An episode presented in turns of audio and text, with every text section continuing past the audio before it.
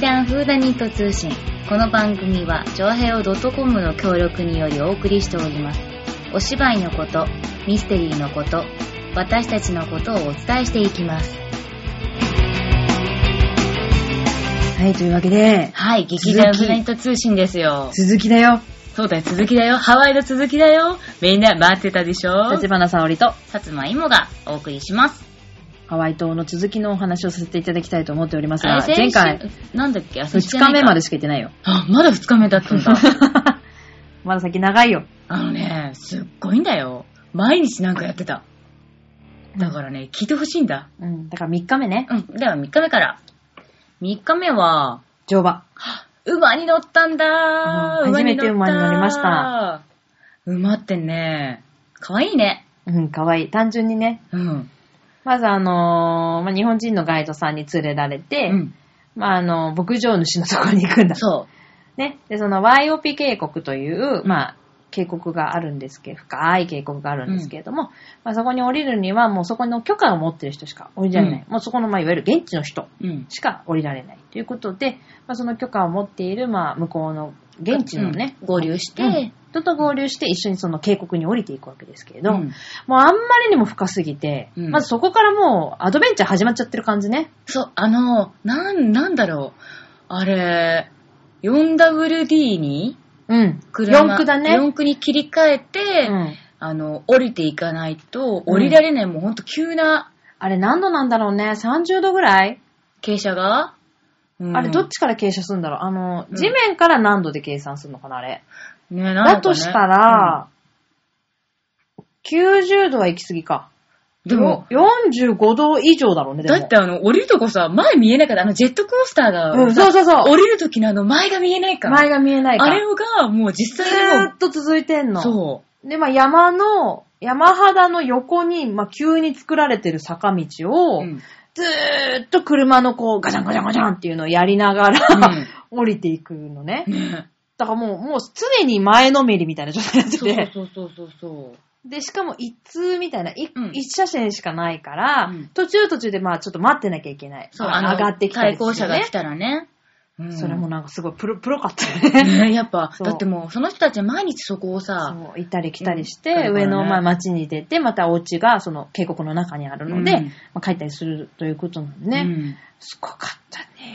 ねガタンガタンガタンってそう縦揺れはするし、そう横揺れもするし、うん急ななんかカーブみたいなのはあるし、もうその段階からもうキャーキャーキャーって感じでね。そう、ほんとなんかね、ジェットコースターを乗ってる感覚にさなんかのんびりジェットコースターに乗りそまうしそたうみそたうい。な。早くはないジェットコースターって感じだったね。うんで、まあ降りていって、まああの、その前の週、我々が到着する前の週に、まあハリケーンが、うん。まあ突撃してたということで、まあうんかなり増水はしてたんですけれども、そうまあ、まあ完全水没、でもなんか水没したとは言ってたけどね、うんうんうんうんだいぶ水が引いて、うんまあでもところどころ水ためがたたくさんあるようなうん悪、悪路をうね、ん。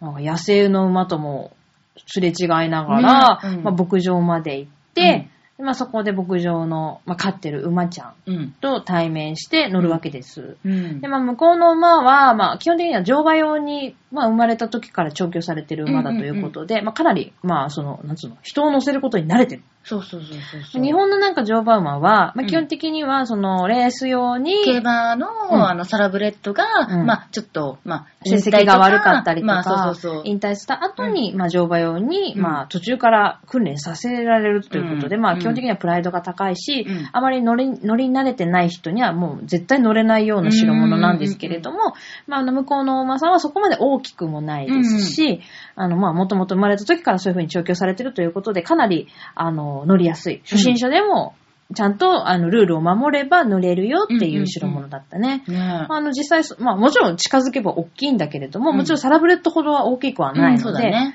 で、まあちょっと、なんだろうな、まあ本当に野生の馬がそのまま、う。うんん、蔵を乗せられましたみた いな。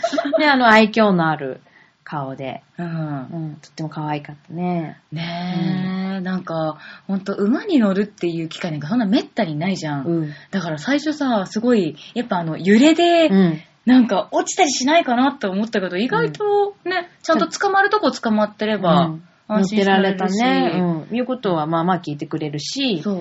まああの、勝手にもう行く先はまあ彼らがもう分かってるので、うん。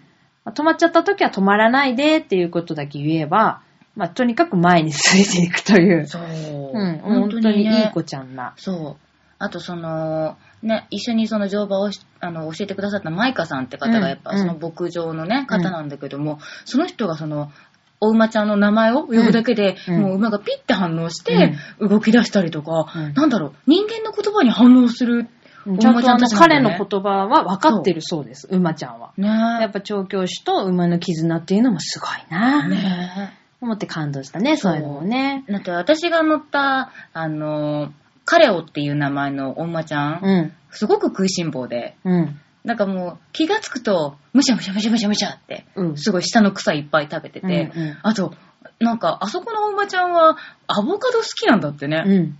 そう、アボカドの木とかがところどころにあったりすると、うん実が落ちてたりするから、もう、ふむふむふむみたいな感じで。豚みたいになってたね。ね そう。で、それで、一応、その、何、食べてる時は、その、手綱を引っ張って、あの、首、首を上げて、行くよみたいな合図をするんだけど、全然食べてるから、私のカラオちゃん、反応してくんなくて、そしたらマイカさんが、カラオみたいな感じ で、うん。そしたら、ピッて行って、はぁ、やっぱすごいなぁって。うん。うん言うこと聞かなかったね。 ねえ、本当に。ねえ。さおちゃんのね、お馬ちゃん、ね、ああれの、はかっこよかったね。そうえみんなと顔はそんなに変わらないあ、よ。本当ちょっと大きかったよね、ちょっでともね、そうそうそうそう、うんすごいかっこいいなーってまあ思っもた。ともと彼は野生馬だったそうで、うんうんそれをまあ捕まえて、まあ、調教されてうん、乗馬用になったということで、まうんあ、通常のお馬さんよりはちょっと大きいのかな。ね、そんな感じだったあね。でも彼とっても賢いから、うんもう完全に馬鹿にされてるなっていうのはもう分かってたからえ、どういうことどういうこといやいや、まあまあ、お前の言う通りにとりあえず動いてや るけど。みたいな。超クールだよ、彼は。あ、本当超収めてる。私がーってなってんのに、うんオッケーみたいな。なんだろう。うっせえんだよ、お前とりあえず歩きゃいいんだろ。すごいな。早く降りろ。 もう終わりだ。早く降りろ。俺の仕事は終わったんだよ、みもうたい早くな。早く、これ足どけろよ、これ。そんな、 そん首な、感首じちだょっんたちょんってされて足。うん。あ、もう、私もう懐いてくれてんのかって思って、超嬉しかったけどさ、うん右ちょんちょんして言うこと聞かないから、今度左ちょんちょん して、あ、降りろって言われちゃったん足だ。、足、ほら、さっさと降りろよ、みたいまさかの。な。ね、一応最初と最後にありがとうっていう、うんまあ、あの、スキンシップをしましょうと言われてたので、降りた瞬間に、ありがとうってやろうと思ったら、 うん。ス嘘。スッみたいな。って言っちゃった失恋、私。まさかもうの無視。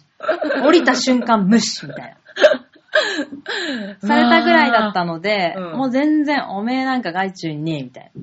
早く、島に戻りてえんだ そうそうそう。俺の島に戻りてえ、みたいな。 えー、そうだったんだまあ、言われた通りに一応やってやっけどさ、みたいな。早く家帰りてんだよなーって。だからお前早く降りろよ。ほら、やってやっただろみたいな。はっていうクールなところ、もうかわいいみたい な。めげてない意から。。外とめげないいね。全然めげないから。。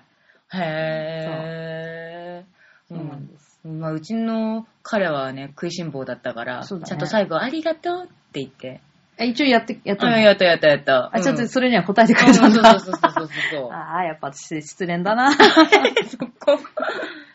まあそんな感じでね、あうの、ん乗馬を楽しんで、まあプラスあの、やっぱり現地の、あの、まあ、渓谷内に生えている、その、向こうのね、木 木っていうか草っていうか、うん花っていうかね、うんやっぱ自然をすごく楽しめましたね。そううん。あの、あれあれ。スリーピングハイビスカス。ああ、いっぱい咲いてたね。そう。あの、咲いてる咲いてるまあ咲いてるとか、まあス咲いてリるっーていピングなんだね。そうなので、まあ開かないハイビスカスなんですね。うかでそれで、まあ真ん中から花芯がピュッと出てて、うん。うん。あれやっぱちょっと変わってる。そう。ちょうどね、あれは、咲いたハイビスカスがしぼんだみたいな状態になってるんですよ。うーん。あの、咲く前のハイビスカスはちゃんと綺麗にこう、うんなんていうの、あの、さなぎみたいな状態になってるんだちょけっど、と丸みをそれは帯びた感じ。開いて、うんで、終わると、その花芯が出た状態で、クシュクシュってこう、ちょっと、うんなんだろう、パラソルがこう巻きつくみたいな感じでしぼむんだけれども、うんまあちょうどその状態でみんな咲いてるの、スリーピングハイビスカス。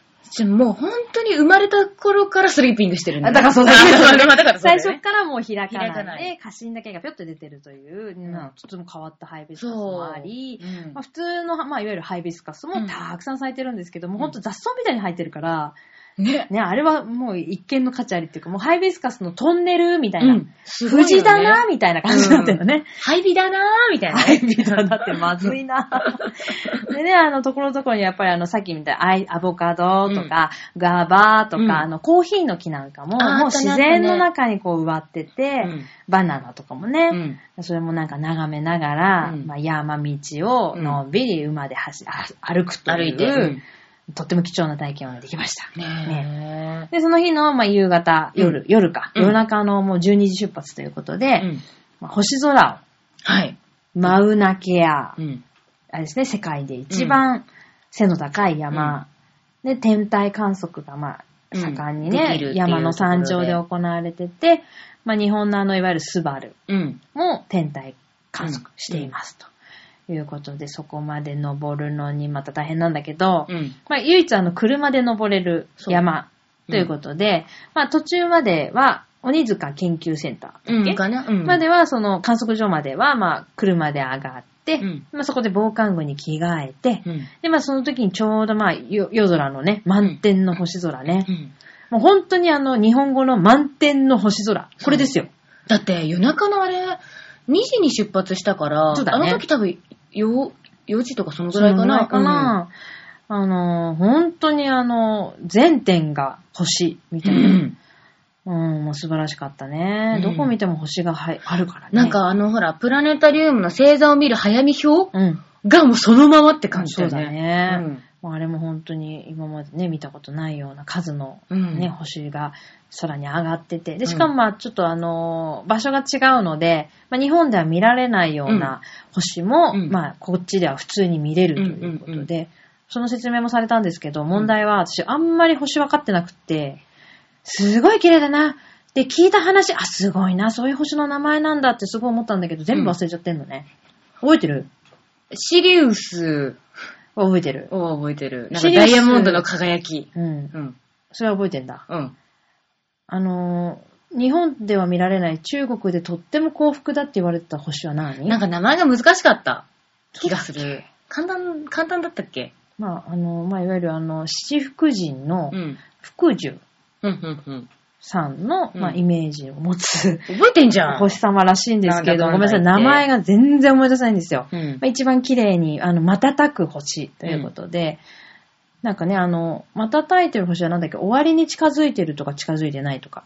うん どっちやねん。すいませ ん。ほんとね、星ね、好きなんだけどね、とっても、あの、範囲がひどすぎて、私覚えられないのよ。なるほ星はど。。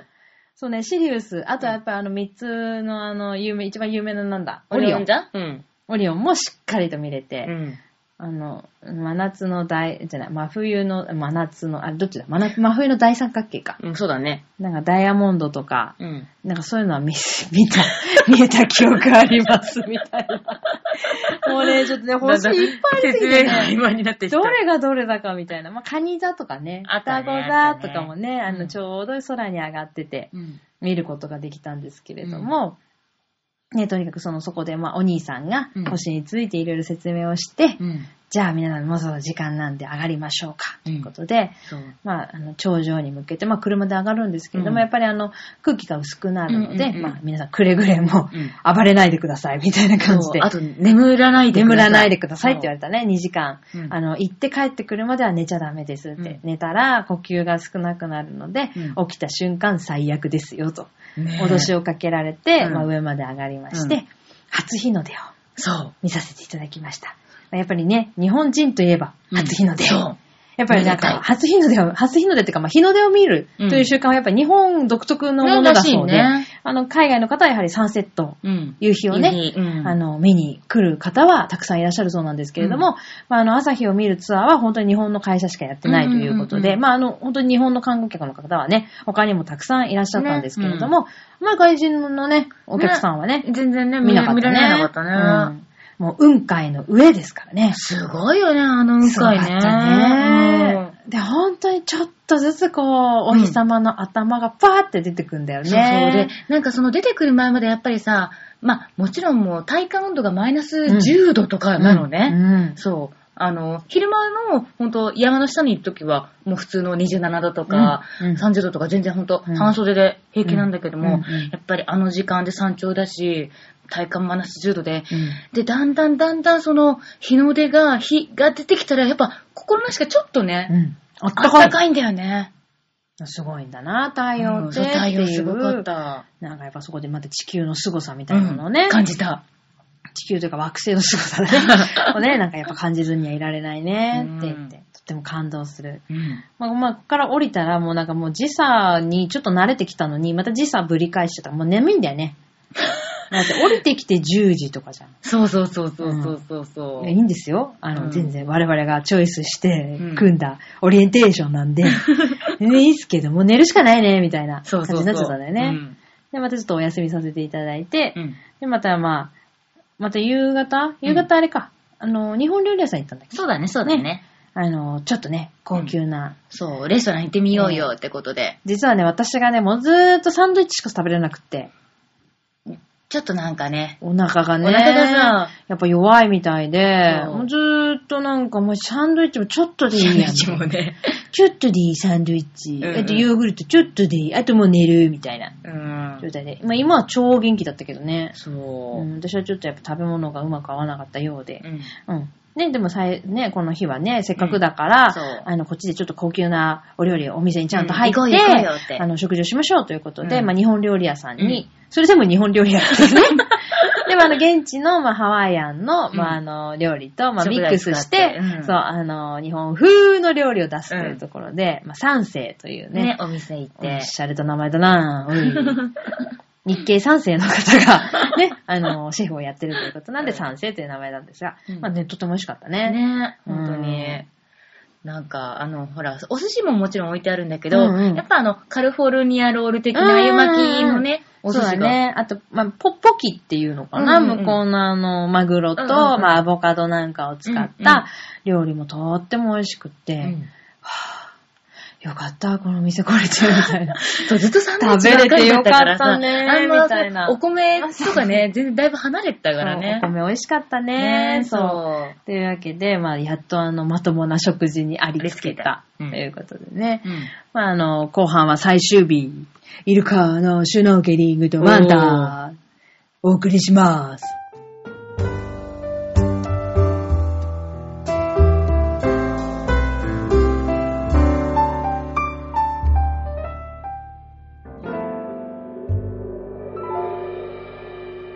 はい、ということで最終日。そう、最終日。これ最終日一番大変だったよ。え、一番大変だったお前は大変じゃないだろう。もう 私は一応大変だったもん私、ヨンヨンヨンヨンしてたもん。本当だよ、本当に。私、水が好き、海が好き、とか言ってなんかスイッチ入っちゃって海さ、海に帰りたいって言って。帰れ人間は、人類は、何者万物は全て海から生まれたのよ。で、ふやけた芋になって帰ってこい。うん、すっごいふやけたけどね、めっちゃ。うんというわけで、まあ最終日はですね、朝一で今イルカのシュノーケリングを入れ、はい夜は今度はマンタのシュノーケリングというのをずっと水に浸かってました入れるとどんだけ泳ぐ気だお前らみたいな話なんだけれども、 まああのまあ向こうでね、そういうあのダイビングを、うんダイビング、うんまあシュノーケシュノーケルルを、ねまあ指導してくれる、まあツアーガイドさんうん。ね、あの、どうやらこの間、あの、ふなっしーが潜ったと、うん言うのでふなっしーだいが、ぶなんかマンタを、マンタといる からね、我々と同じスケジュールじゃん。そまあ、そのふなっしーが行った時はとっても天気が荒れてて、い一向に、いい一船も船が出なかったのに、無理やり出したらし、あ、一隻 だって。一隻も出なかったのに、我々は観光して、えー乗ってる私たちの方が死ぬかと思いました って。ふなっしーは行くなっしーって言ってたけどね。う。頑張りなしってね。僕できるらしいって言ってたけど、んあの、ふなっしーじゃなくて、俺たちが死ぬかと思ったっていうぐらい、うん荒れた日に、2そう。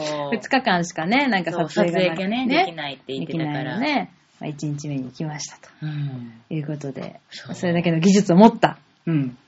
素晴らしいガイドの人たちが。まあ、いわゆるあの、キャプテンと呼ばれる人たちがね、うんあの、日本人で海外で免許を持ってることもすごい、すごいことなんだけれども、あのツアー会社はそれが3人いるそうで、うん。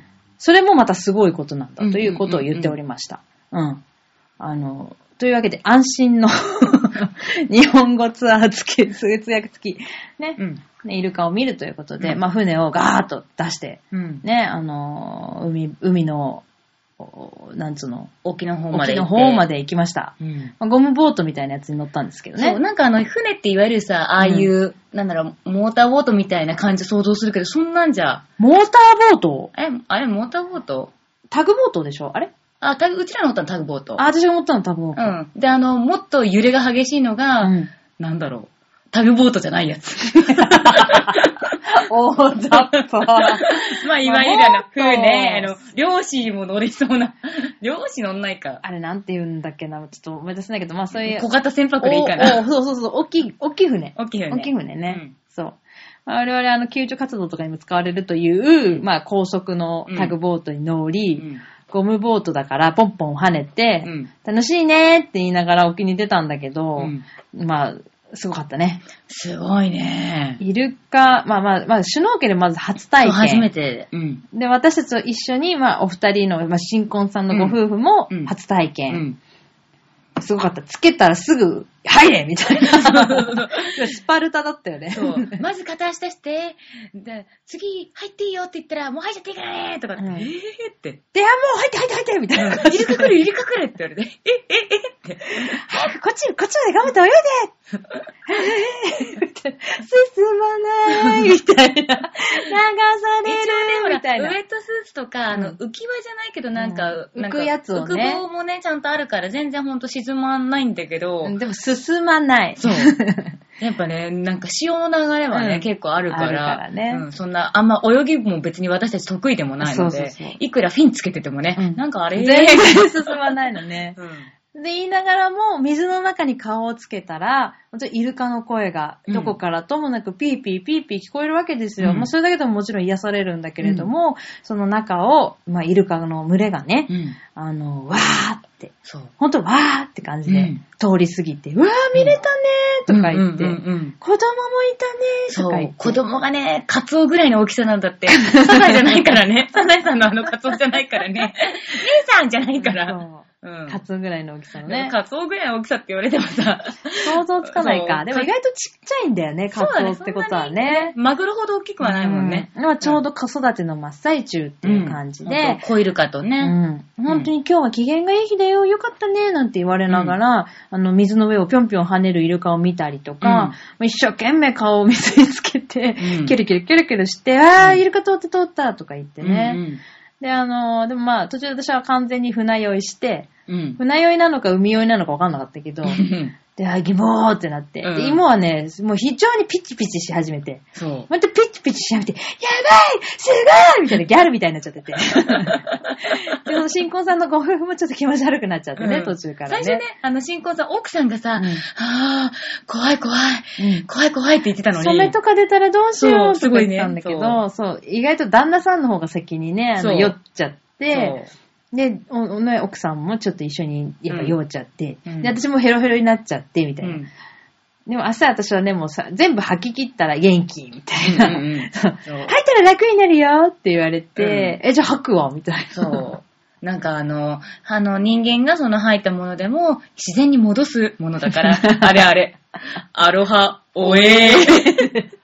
どうしようと思いながら、オーケーですって言われて ね。あ、オーケ ー。すごい心配はしてくれたんだけど、本当に胃の中のものが全部出たら本当に元気になっちゃって、うんあの、最後のはもう本当にいけるだけかだけでいいからって言って、まあ4本潜ったんだよね。4本目はもう本当にできる人だけでいいよって部活でもないし、うん頑張る必要はもちろんないから、うんいける人だけって言って、まあもちろん芋は行く行くみたい な、ぬるぬるみたいな感じでそう言ってたんだけど、すっげえテンション高まあかった私も元気になっちゃったから、うん私も行きますって言ってうえ、ん大丈夫なのね、大丈夫なのってすご い心配されけどながら、。おえーしたけどあの、大出丈夫したら元気になったら大丈夫です、みたいな感じで。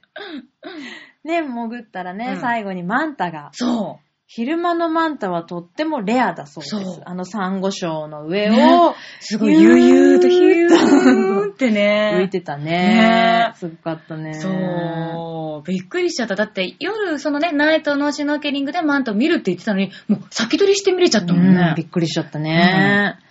で、それでまあ、あの、その午前中はそれでうん終わって、お家帰って、 お家帰ってじゃない、うんホテル帰って、うんまあとりあえずお休みしてくださいそうそとういうのは、やっぱりね体が疲れてるちかゃらんと言われてたので、うんまあお休みしてから、まあ夜の、まあマンタシュノーケリングということで、でまあマンタヘブンと呼ばれるスポットが、うんまああの、ハワイの沖の方にあるらしくって、もううんこれもたまたうま、んあの、ホテルが、まあ、夜ライトアップしてたら、うんそのライトに集まってマンタがいるということで、うんうんまあ、すね、数年前くらいに発見されたって言ってたよね。うんうんうんうんって言って、で、しかも海外では、もう死ぬまでに一度は見たい風景のベストいくつみたいなのの、まあ、必ず上位にランクインすねる、そうというぐらい、あの、まあ、なんつうの、みんなが行く、うん。